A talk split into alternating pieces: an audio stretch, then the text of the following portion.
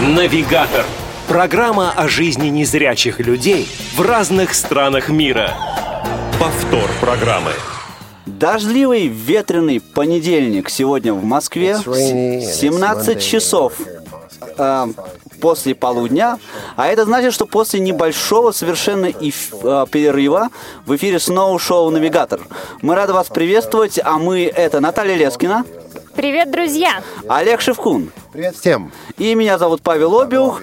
Сегодня у нас будет остренький, горяченький эфир, потому что там, откуда наш гость, наверное, тепло, солнце, много вкусной еды, хороших напитков, но об этом мы узнаем буквально через минуту. Сначала а, представим команду, которая поддерживает этот эфир. Да, сегодня наш эфир обеспечивают звукорежиссер Иван Черенев, который наверняка там улыбается где-то за стеклом, линейный редактор Игорь Роговских и контент-редактор Софи Бланш. Прекрасно. Ну, не откладывая в долгий ящик, я думаю, мы перейдем к тому, чтобы представить сегодняшнего нашего гостя, который живет в Мексике, в городе Монтерей.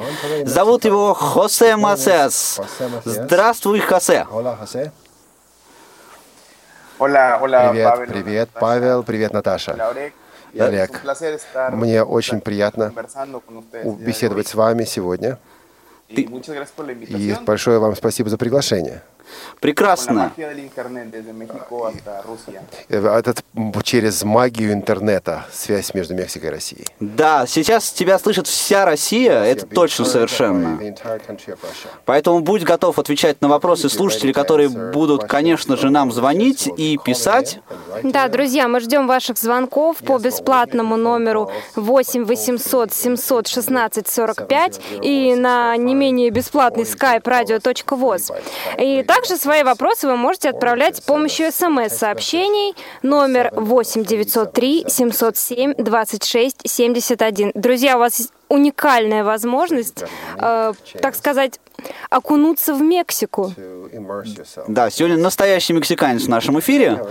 А, но пока вы разминаете пальчики для того, чтобы набирать номер SMS-очки. телефона, да, и смс-очки, закидать Наташу смс-очками, под- включаете ваши компьютеры для того, чтобы позвонить нам по скайпу, мы помучаем Хосе сами. А, ну, для начала расскажи нам о себе. Кто ты, чем занимаешься, как живешь? Такую презентацию себя сделай для нас. Uh, Меня зовут Хосе Масьес. eh, and my nickname is Pepe. Меня часто называют по прозвищу Пепе. Все меня называют Пепе. Um, I live in Monterrey, Я живу в городе Монтерей в Мексике. which is a city in the north. of Город the находится на севере страны. Это большой промышленный город. Blind Я тотально слепой. Ослеп old. я, когда мне было 6. Uh, right now I am 32. Сейчас мне 32. And well, who I am? Um, Ну, еще что сказать о себе. Я ведущий тренер в, ком- в компании Ди- «Диалог в темноте». В Германии. Я также CEO основатель и генеральный директор «Диалога в темноте» в also work Кроме того, я работаю а, тренером на, кон- конференциях, провожу конференции. А что за this is what kind of conferences? Uh, motivational. Это такие мотивационные, вдохновляющие конференции. Это для, для кого это? Who is that for?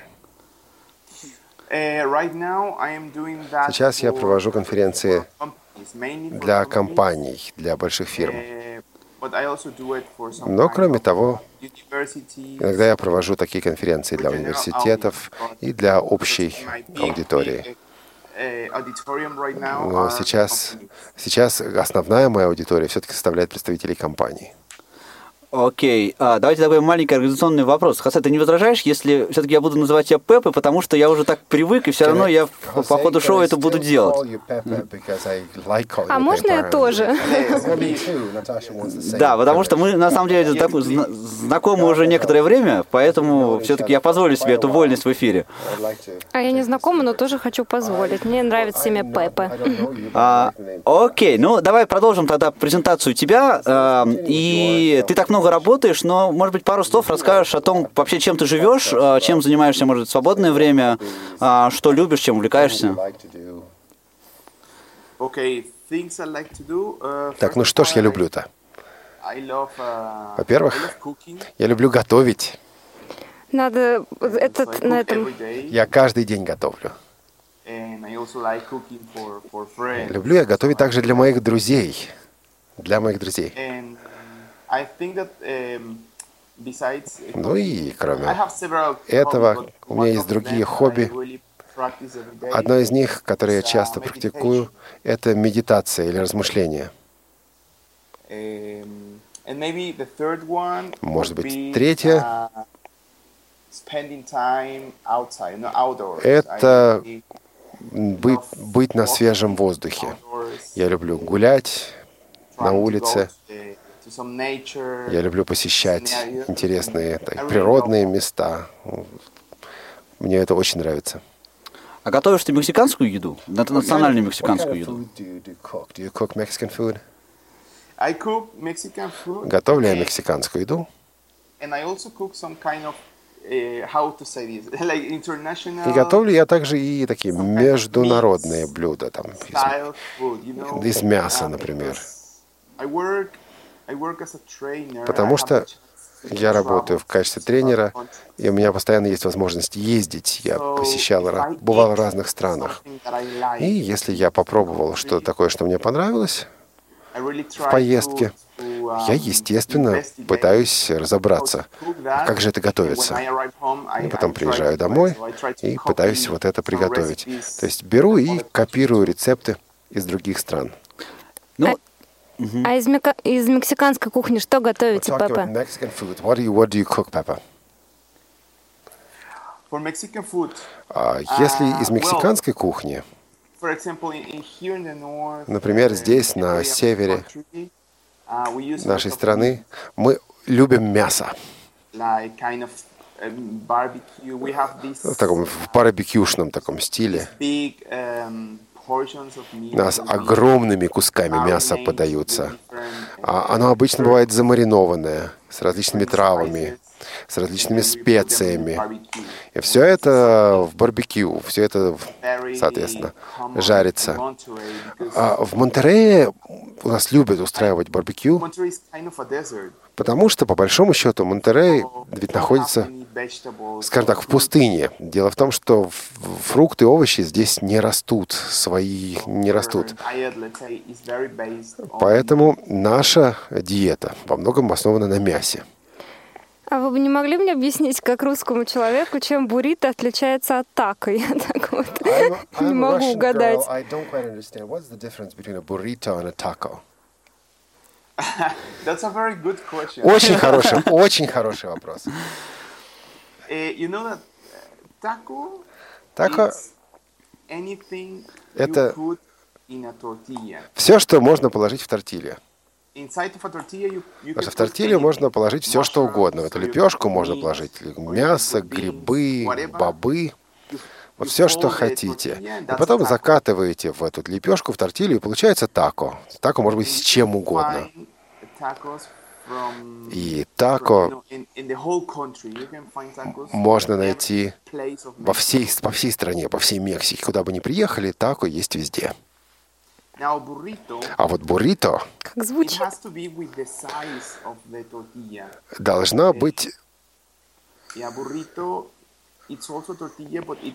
big. Это тоже тортилья, но, во-первых, она большая, по умолчанию она большая. Как шаурма. И. Буррито любят прежде всего на севере нашей страны. Во-первых, Сам-. Сама, uh, сама лепешка в буррито, сама эта тортилья состоит прежде всего из муки. То есть там большая пропорция муки. И а, эта мука кукурузная. So those are the basic differences, let's say. Вот, вот это вот э, основные различия. Слушай, ну у нас такое кулинарное начало программы получилось. А, ну, ты расскажи еще немного, если... Exactly, yeah. Точно, Да, это, это потому что я сегодня не завтракал. А я не обедала. Я Да. тоже не обедал. Э, рас- расскажи о каких-нибудь, э, может быть, если есть у вас какие-нибудь э, кулин- ну, традиции, связанные с едой. Вот, например, там собираться всей семьей, а, вместе готовить буррито, я не знаю, вот, а, или что-нибудь такое, что позволяет не только поесть, да, но и пообщаться людям. Есть у вас что-нибудь в этом роде?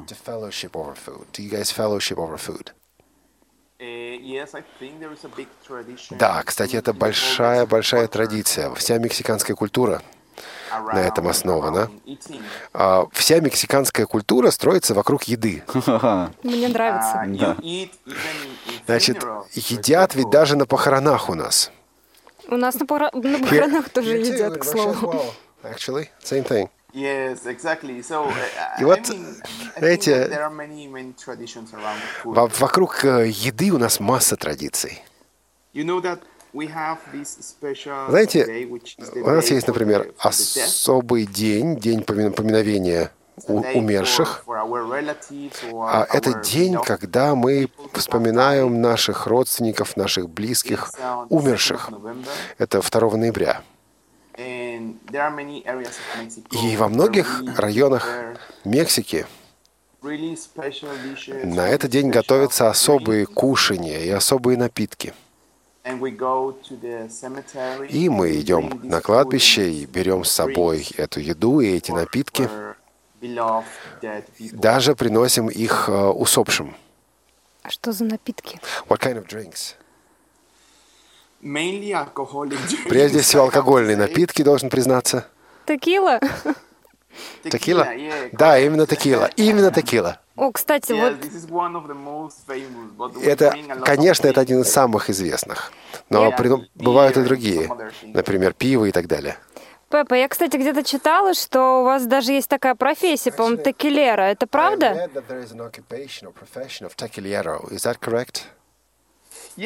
Конечно. Это человек, который делает, производит текила. don't правильно. Ну, то есть, Какой, не знаю, как ведь есть э, пивовары, да, вот есть пивоварни, um, есть люди, которые также текила производят. Вот все. Кстати говоря, есть ведь и дегустаторы, люди, которые вот, эксперты Дегустируют дегустируют текилы.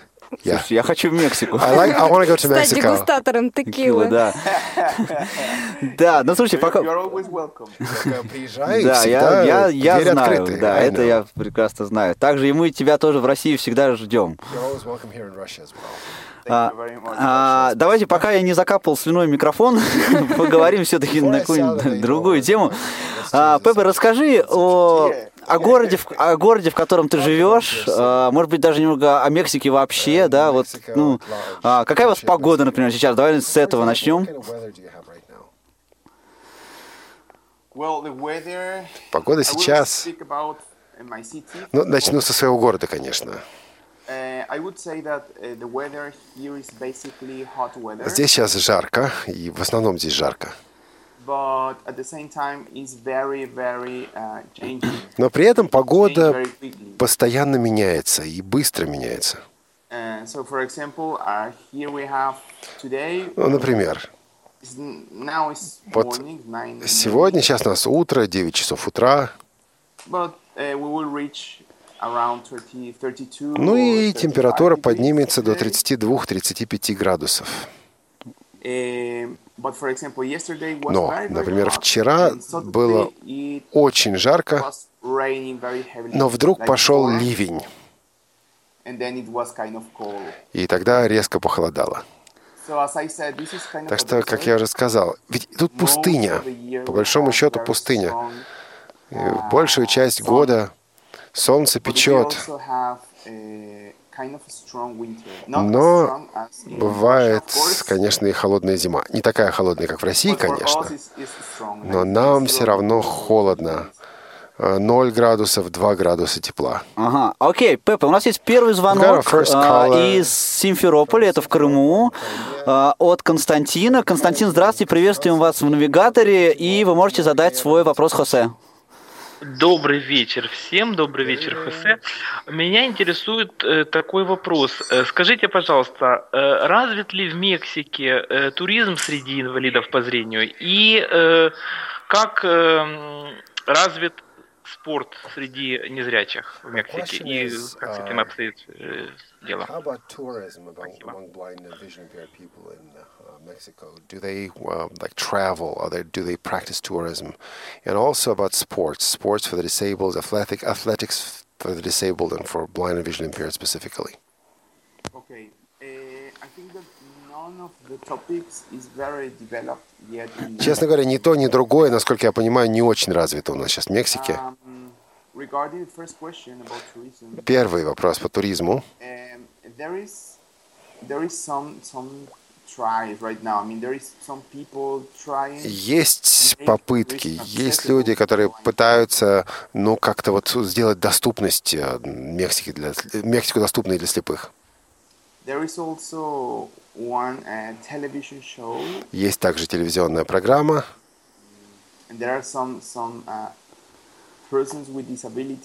around. в которой участвуют э, инвалиды, группа инвалидов, которые ездят по всей стране.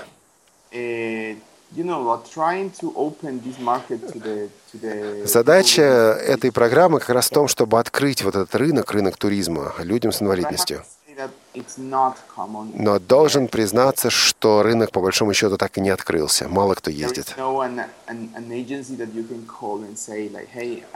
Нет таких агентств, которые говорят, в которые можно позвонить и сказать, слушайте, я слепой, я хотел бы заказать себе вот э, ту поездку. И жаль, что нет. Потому что в Мексике есть на что посмотреть. В Мексике есть все. Есть и пустыни, есть и джунгли, есть и леса, есть и побережье. Вот что хотите, любую природу можно найти здесь. Так что очень жаль, что нет доступного туризма. А по какой причине это происходит, как вы думаете? Может быть, сами незрячие люди просто не хотят.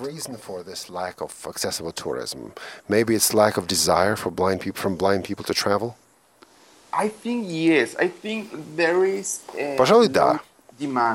Просто, ну, вот нет потребностей, Um, нет спроса, нет спроса.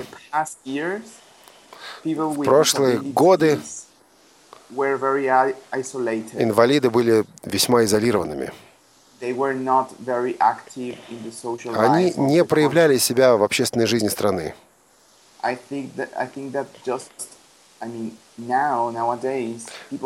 сейчас Инвалиды становятся более активными. И вот постепенно они начинают а, требовать таких услуг. So I wouldn't be surprised Так что я не удивлюсь, five or если 10 лет years через пять we или can have 10 tourism agencies у нас будут специальные турагентства uh, или так турагентства, которые предлагают специальные а, people. программы, специальные туры для слепых. А как вот у вас доступность средой? Ведь чтобы путешествовать, нужно как бы, наверное, ну, чтобы это было комфортно.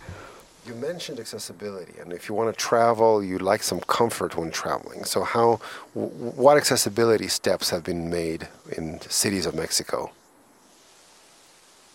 What accessibility steps? Like, for Uh, example, like for example, lights, street lights that talking uh, s- with street lights with sound, or crossings, uh, markings, and so on. Транспорт, может быть. Uh, accessibility on transportation, like braille announcing the no, stations I and so don't on. think so. I don't think so. Um, only in the big, big, big cities you Нет, can have нет, some только в очень больших, в очень больших lights with городах sound. есть, ну, некоторое количество э, звучащих светофоров. А в вашем городе есть? How about your city? Нет таких в- Ну, just Imagine, we are 5 million persons city, Смотрите, наш город 5 миллионов человек населения. we have around 4 or 5 traffic lights with sound. А, и у нас на весь город всего 4 или 5 звучащих светоф- светофоров. So. Так что а, доступным этот город никак не назовешь. Единственное преимущество, которое я вижу в Мексике, заключается в том, что сами мексиканцы, весьма добры. и они всегда готовы помочь. Ну, то есть, если я один куда-то куда отправляюсь с тростью, люди всегда готовы помочь. В моем городе, в другом городе, неважно. Вот это вообще интересный вопрос. А, Отношение людей в Мексике к, к к слепым в принципе, да? Ну, понятно, что готов, готовы помочь, да? А, но, например, вот если ты а, придешь там, я не знаю, в магазин, а, в, в ночной клуб, а, будут ли люди делать вокруг тебя так, чтобы тебе было комфортно и удобно? Я имею в виду, если ты там пришел, ну, с друзьями, понятно, это будут делать друзья, а если вот ты пришел один, например? What if, what if you come alone? Will they try to help you? Will they, they try to make it nice for you? Yes, yes, Да. Насколько я вот эм, ощущаю это, люди готовы сделать так, чтобы было удобно. Но в то же время я заметил, что многие хотят помочь, Но как только я, незрячий человек, прошу реальной помощи, они меня, они мне сразу помогают. То есть, с одной стороны, люди вам готовы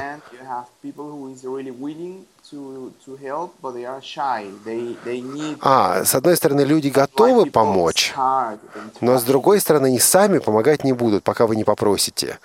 То есть люди готовы помочь, но незрячий человек сам должен попросить, попросить об этой помощи, иначе он ее не получит. А ты как думаешь, это вот э, это плохо или нет? Потому что вот мы, например, в России часто сталкиваемся с тем, что э, люди подходят и сразу начинают помогать, даже не начиная с тобой заговаривать.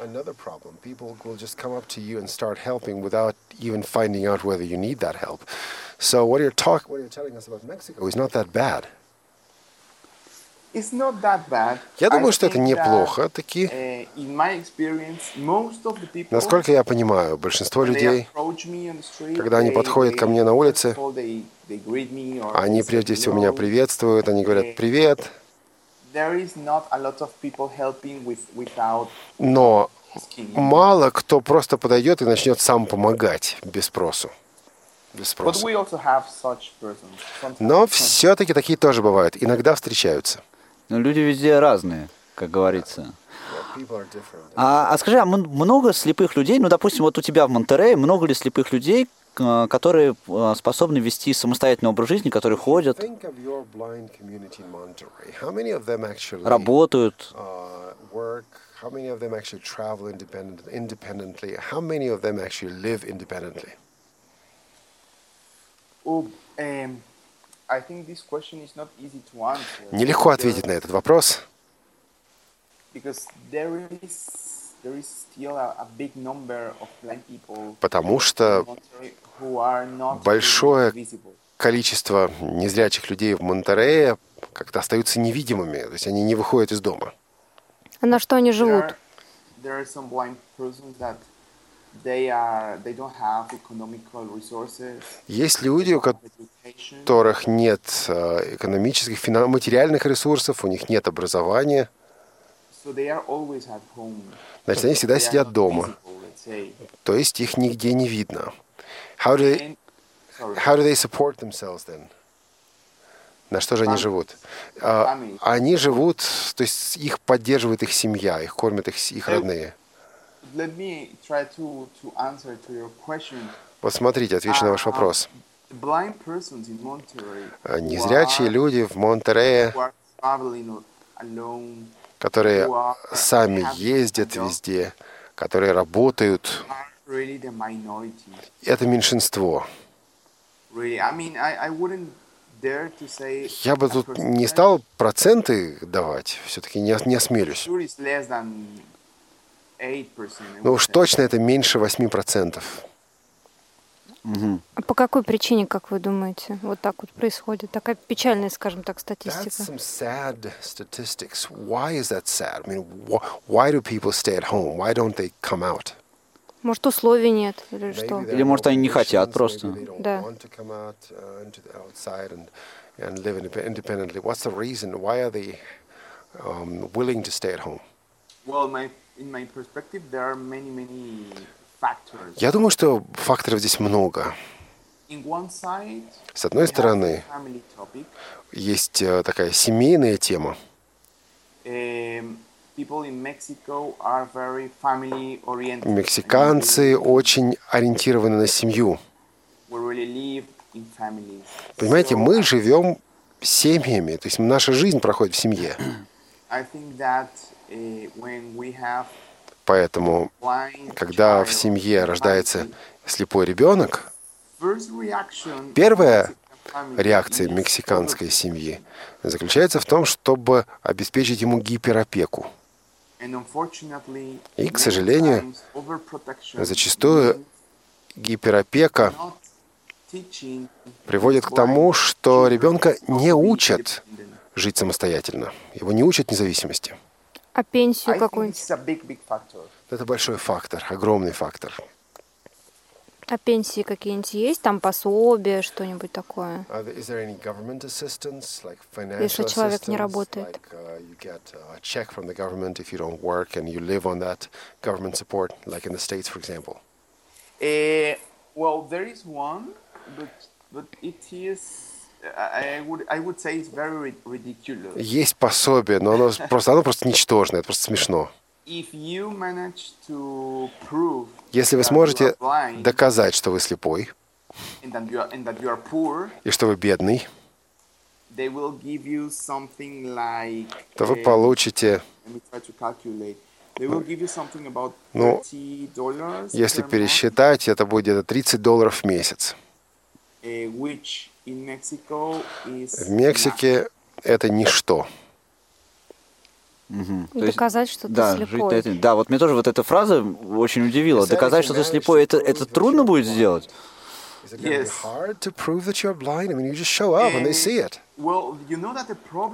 Знаете, проблема вот в чем. Если я приду в учреждение соцзащиты с э, тростью, И они видят, что я слепой, мне все равно нужно это еще доказать. uh, Мне нужно пройти медицинское обследование, также в государственной клинике. Я должен получить от них бумагу, что я слепой.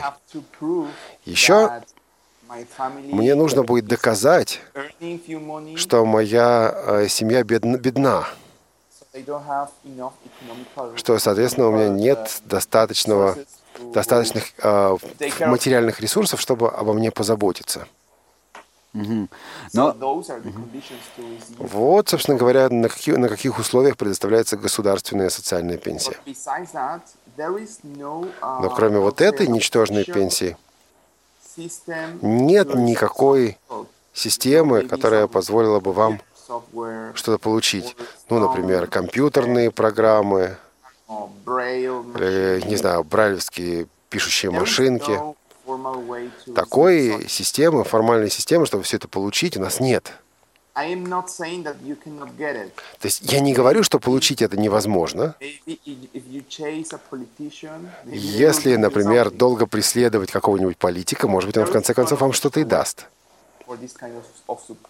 Но официального способа получить такую поддержку, как техническое средство реабилитации, нет.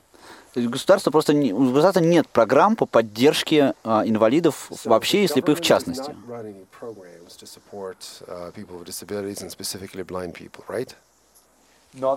Да. Uh, that таких нет. Поддержку осуществляют только общественные организации. Окей, об этом и не только об этом мы поговорим после того, как прервемся на небольшую паузу. Не расходитесь, друзья. Радио ВОЗ. Для тех, кто умеет слушать. Слушать. Навигатор. Программа о жизни незрячих людей в разных странах мира. Вы слушаете повтор программы. 17 часов и 30 минут московское время. Шоу «Навигатор» продолжается. Сегодня Хосе Масес, наш гость, настоящий, горячий, острый мексиканский парень, который интересно рассказывает нам о жизни незрячих людей в городе Монтерей и в Мексике, а, в Мексике вообще. А, Пеппа, мы бы хотели немного поговорить о твоем так сказать, опыте э, сейчас. Давай, мог бы ты, ты говорил, что ты потерял зрение в 6 лет, и, наверное, образование школьное ты получал каким-то специальным образом, или нет? Можешь рассказать об этом своем опыте, как, как ты учился? Как ты стал таким умным? Well, um, I was just about going to elementary school when I got blind. Я, кстати говоря, ослеп, когда только что собирался пойти в младшую школу. Um, Потом я потерял зрение, и в результате первые пара лет обучения я прошел в школе слепых, в школе для слепых. Third А потом, grade, когда уже должен был переходить в третий класс, меня перевели, меня отправили в обычную школу, в массовую школу. So since I was nine years, Но поскольку мне было 9, I did all all my education. а, так вот, с девятилетнего возраста я university. все свое образование получал, и школьное, и университетское, в массовой школе, в обычной школе, в обычном университете. А как так получилось, что вас э, перевели в обычную школу? Um, because when I was in second in second grade, Потому что когда я учился во втором классе, uh, был один преподаватель, одна преподавательница, которая увидела во мне какой-то потенциал.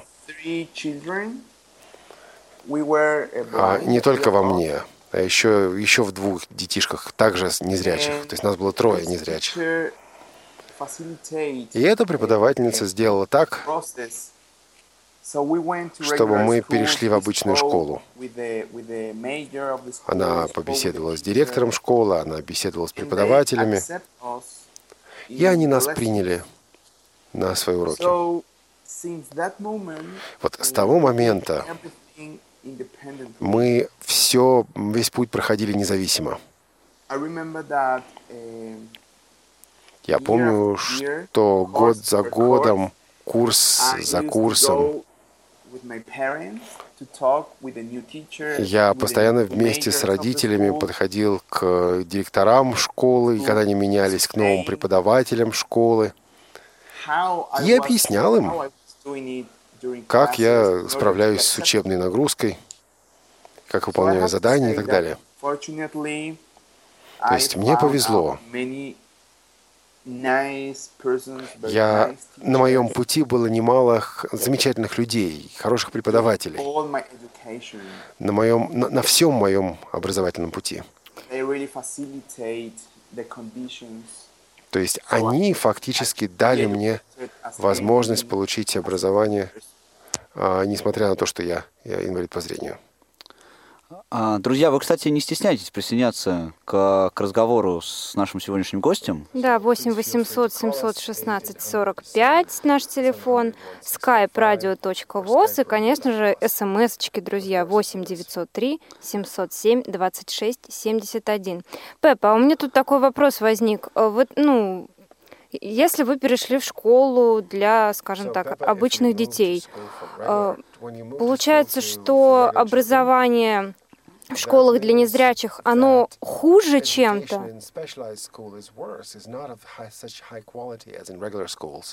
То есть она увидела потенциал и решила, что лучше вот уж в обычную школу. Как так? Да, именно так, Наташа. А чем? А, Объясни немного, чем хуже?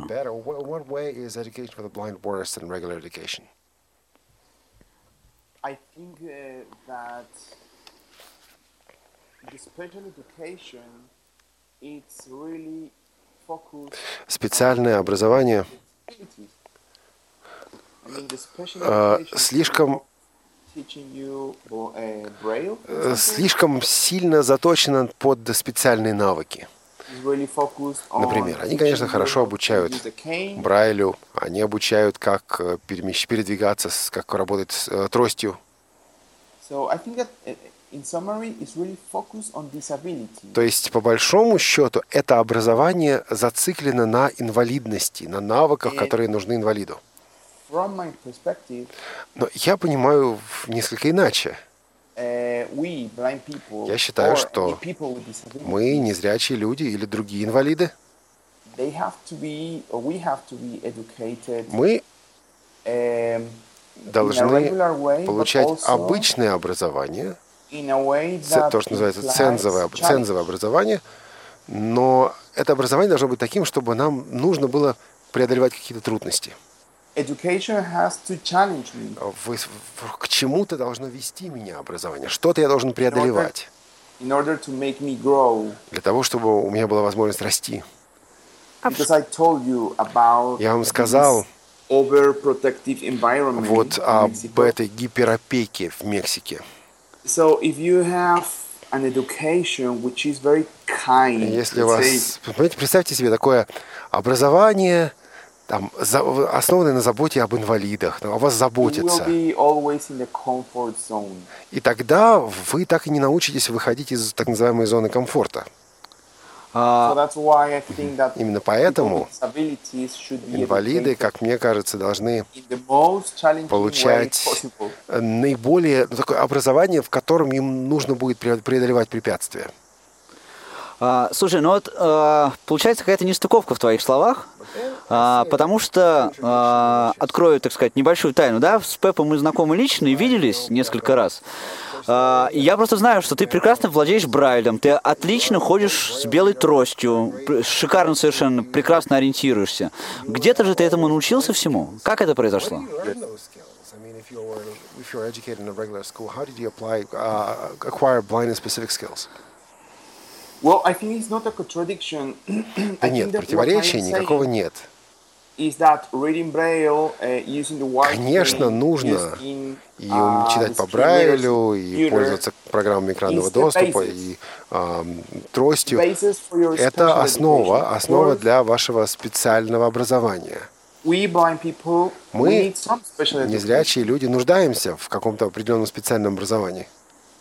But what I want to say is that I spent two Но years Я провел два года learning Braille, learning в изучении uh, Брайля, в изучении ориентировки и мобильности,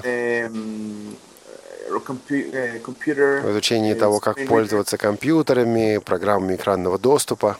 Uh, А вот все остальное время я посвятил обычному And получению обычного образования. А иногда у нас в Мексике бывает по-другому. Человек слепой человек учит Брайль три года, четыре года. Человек э, учится, осваивает компьютер years. два, три или четыре года. Как так? Нельзя столько времени тратить на то, чтобы освоить вот эти особые навыки. Это слишком долго. А два года ты имел, имел в виду вот эти первые два года, которые ты был в специальной школе? Two years learning Braille was the two years that you spent in the special special school, specialized school, right? Yes. Да. А как сегодня вот с инклюзивным образованием дела обстоят? Well, how about today? Do blind people go to regular schools, or do most of them still go to the specialized schools? Uh, well, right now, uh, most of the blind На сегодня are going to regular schools. Большинство незрячих детей учатся в обычных школах. Потому что специализированное образование за последние годы в Мексике ну, ну совсем испортилось. Потому что Теперь в этих школах люди просто э, объ- а- объединили детей с разными нозологиями инвалидности. То есть в одном и том же классе у вас слепые, глухие, you can have children that cannot walk, опорники. and this is not this is not quality И никакого качества в этом образовании уже не остается. Потому что никакого специального образования, исходящего из потребностей их инвалидности, у них уже нет. И поэтому большинство родителей делает все от них зависящее, чтобы была инклюзия, чтобы слепой ребенок учился в обычной школе. Если слепой ребенок учится в обычной школе, и, допустим, там же учится глухой ребенок, я правильно понимаю? То есть, ну, э, люди разных категорий инвалидности. Но для этого же нужны специалисты разных, видимо, профилей. Specialized children, like uh, well, specialized ch- teachers, like special ed teachers in those regular schools. How do they handle the specifics of special education in a regular school? Uh, they usually have some Да, обычно действительно есть э, учителя, специально подготовленные учителя, дефектологи. Blind Причем это такие путешествующие учителя. А, Они посещают незрячих детей несколько раз в неделю и помогают этим ученикам и их преподавателям также. Или они преподают такие вещи, как, допустим, б- система Брайля, э, ориентировка и мобильность, э, программа экранного доступа. Ну, а, То есть оказывают всяческую поддержку. А когда ты учился в школе, в обычной школе, So when you went to school, when you что вот для твоих специальных потребностей эту школу делала? Например, тебе вот учебники по Брайлю тебе давали? Ты вот выучил Брайль за первые два года, а потом ты мог пользоваться в остальные годы этим навыком? uh, in school, can you, could you still practice Braille in your regular classes? Uh, I I remember that when I was in elementary school, В начальной школе there was a special teacher у нас был учитель, э, тифлопедагог, который приходил мне под- ко мне по два раза в неделю, даже в массовой школе. Некоторые учебники у меня были по Брайлю, только некоторые. А иногда просто фрагменты учебников.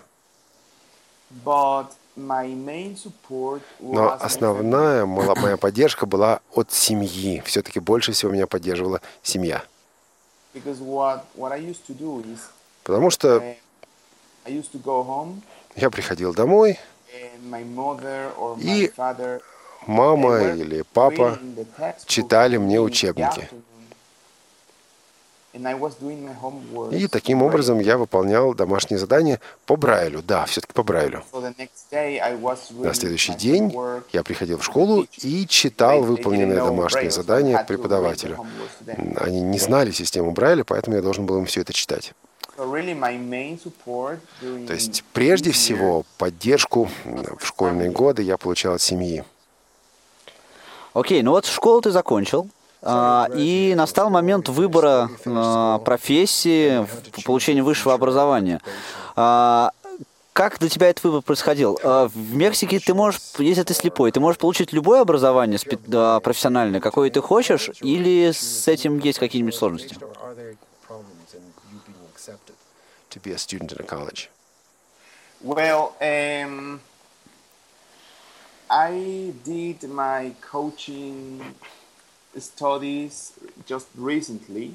Ну, на самом деле, ты сказал, что я тренер. Вот этому я учился буквально недавно. So that was not the hardest decision. Значит, тут э, это, конечно, не было тяжелым решением. Тут было все My понятно. professional background А что же касается моего преподавательства, моего профессионального опыта, то я переводчик, я по профессии переводчик. Вот. И это, 18. конечно, первое решение, которое я должен был принять, когда мне было 18. And И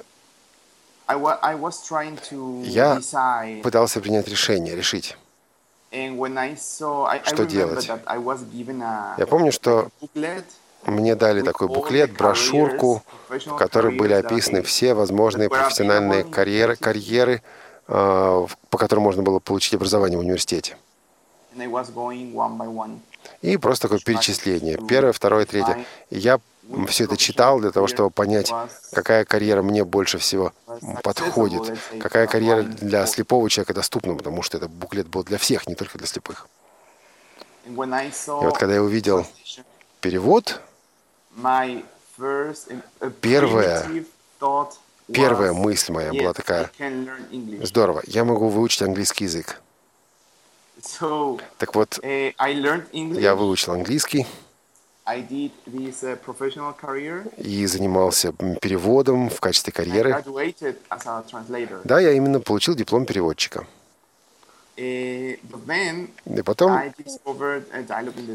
я узнал об организации, которая называется «Диалог в темноте», uh, И начал assignments заниматься заданиями диалог, диалога в темно- в темноте. Соответственно, я уже не занимался переводом. Ну, так активно, по крайней мере. Потом прошло сколько-то лет, um, И на протяжении этого времени я ввел курсы, проводил тренинги, семинары. I was very attracted by the how to say the training field, the coaching. И меня начало привлекать именно тренерство. So that's when I decided to И тогда study again, я решил снова пойти учиться. and I moved.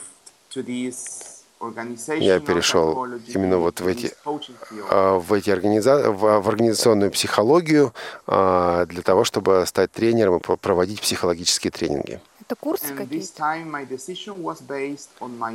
И в данном случае я уже принимал решение из расчета на мои силы. Я понимал, где мои, где мои сильные стороны, ну и, соответственно, принял решение. Потому что тренер Ведущий. а, тренингов прежде всего должен развивать ам, социальные навыки, навыки взаимодействия с другими людьми. like. Он должен научиться, научиться правильно слушать.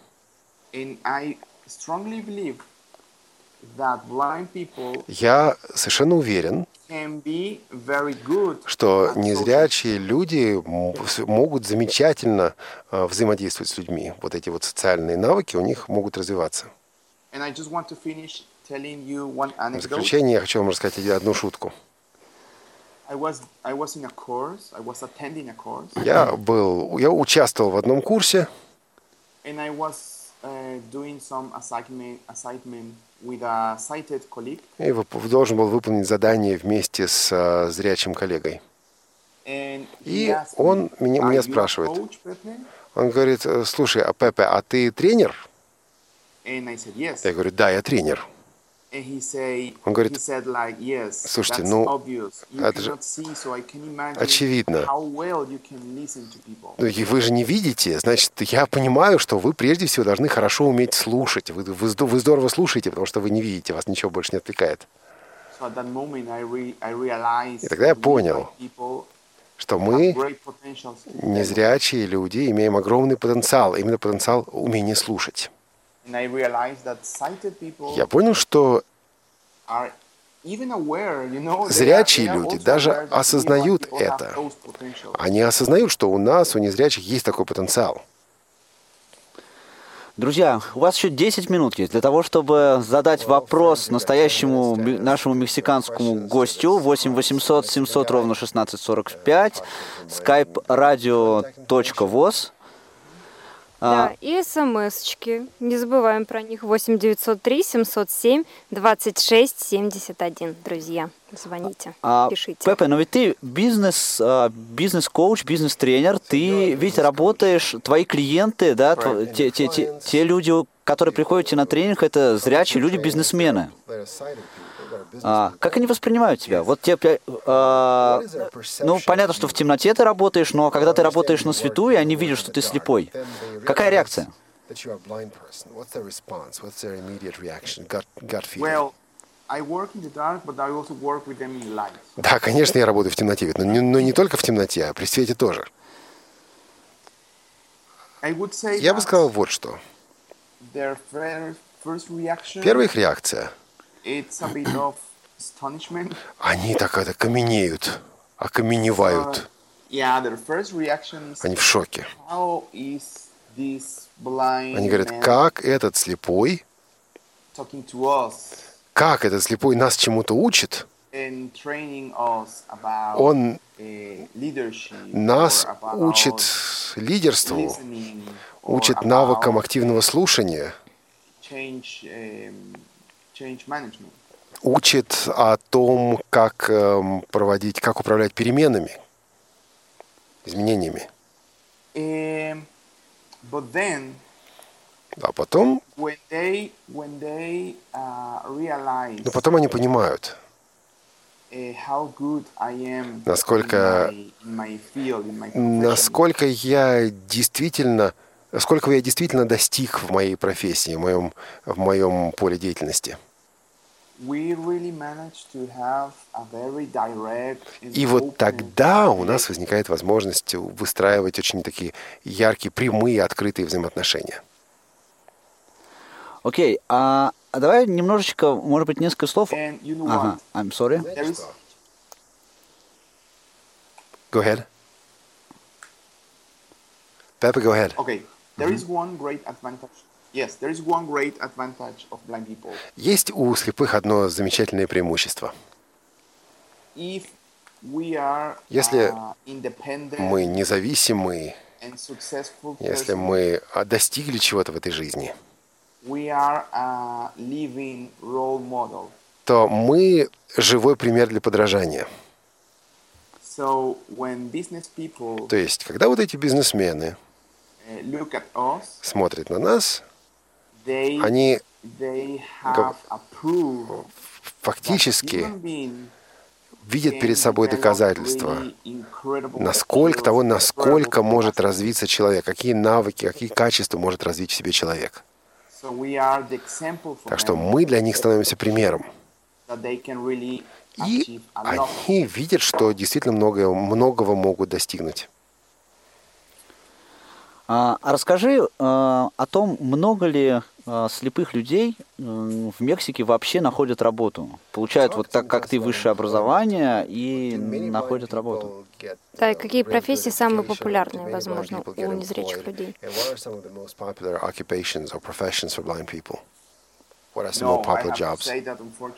Нет, к сожалению, я должен сказать, что so процент трудоустройства среди слепых очень низок. Um, um, there are many person, many, many blind persons that they get Многие in education. Незря... Многие незрячие люди начинают образование, I mean, maybe they reach a high school education, ну, может быть, получат образование до уровня старшей школы, um,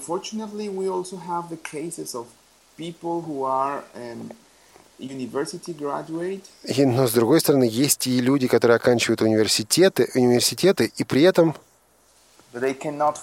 не могут трудоустроиться.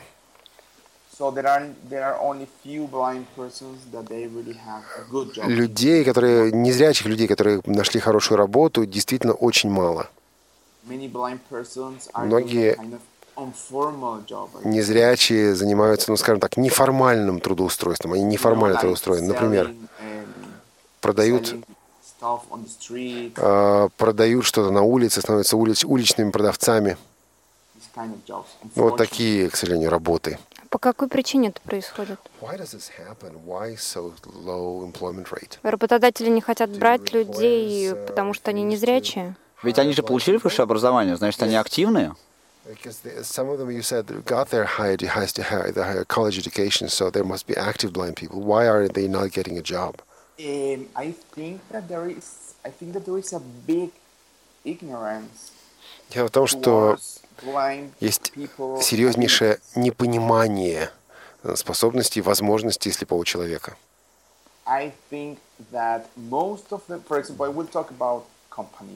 Смотрите, вот говоря о компаниях, Большинство менеджеров, recruiters, they don't know that Большинство рекрутеров не понимают даже, что незрячий может работать с, ком- работать с компьютером. Вот настолько простых вещей не понимают.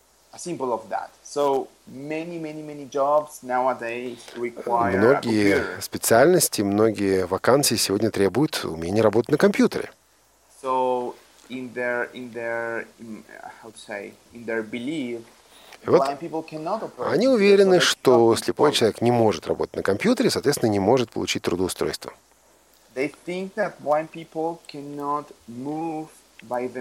Они считают, что слепой человек не может э, ездить сам, не может перемещаться самостоятельно. Кажется, people to go to the second or the third or the То fourth если слепого человека попросить подняться на второй, на третий, четвертый этаж офиса компании, то слепой человек просто упадет где-нибудь на лестнице. Или с ним что-нибудь обязательно случится. То есть, по большому счету, зрячие работодатели abilities. не осознают способностей, возможностей, потенциала незря- незрячих. Государство никак не помогает. Why doesn't the government быть, do anything? какие-нибудь специальные предприятия Does the или government нет do anything проектов? about it? Do they like have specialized enterprises to employ blind persons, or do they have any other projects to help with employment?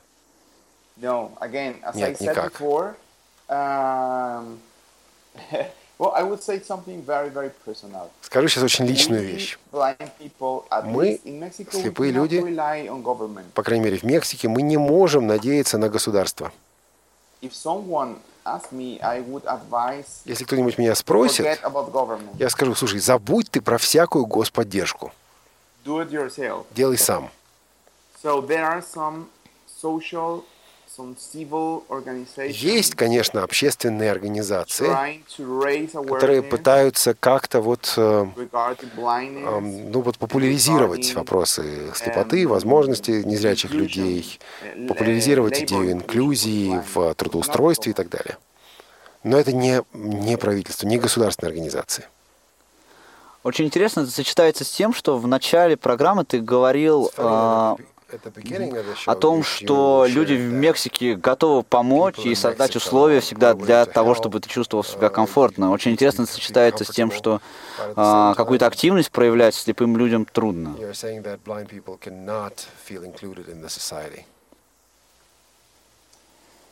Um, hard. Да, тут очень сложная тема на самом деле. Скажем так. Is, is not included in the society, but in the how to say Скажем, in the formal level. I mean, На- if we speak about на формальном job, уровне люди действительно не включены э, в общество, в жизнь общества, например. Они не могут найти работу, они не могут зарабатывать деньги. Вот в этом плане, да, они действительно выпадают из общества. А вот На неформальном уровне, типа помочь человеку пройти по улице, сесть в нужный автобус. Вот в этом плане, конечно, они гораздо больше включены в жизнь общества, потому что окружающие их поддерживают. Но когда нужно на поддержку, за поддержку платить деньги, ну, например, человеку создать рабочее место, дать возможность зарабатывать деньги и так далее, вот тогда никто раскошеливаться не будет, никакой инклюзии уже нет. Окей. Пепе, к сожалению, время очень быстро подошло к концу. Это был действительно очень интересный разговор. Еще тысячу вопросов мы не- тебе не задали. А, я думаю, что, может быть, если а, Олег позволит, мы пригласим тебя как-нибудь еще раз в, в эту программу, если ты будешь не против. of course, it would be a Конечно, с удовольствием. А, да, спасибо. Yeah. Спасибо. Спасибо. Хосе Масес был сегодня с нами. Павел Обиух, Наталья Лескина, Олег Шевкун, шоу «Навигатор». До встречи.